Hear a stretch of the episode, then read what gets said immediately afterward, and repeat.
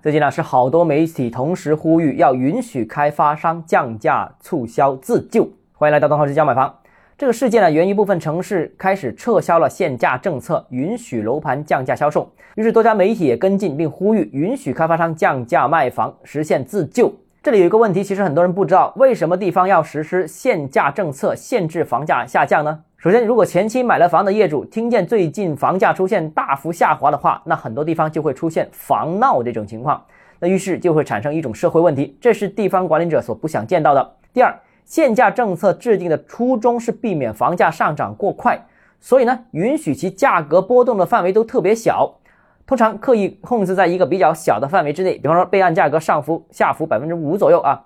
但现在呢，房价反而出现了下跌。于是就产生了反向的约束作用。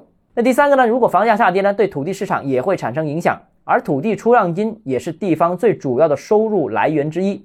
土地市场如果低迷或者土地出让金减少，会直接对地方财政产生较大的冲击。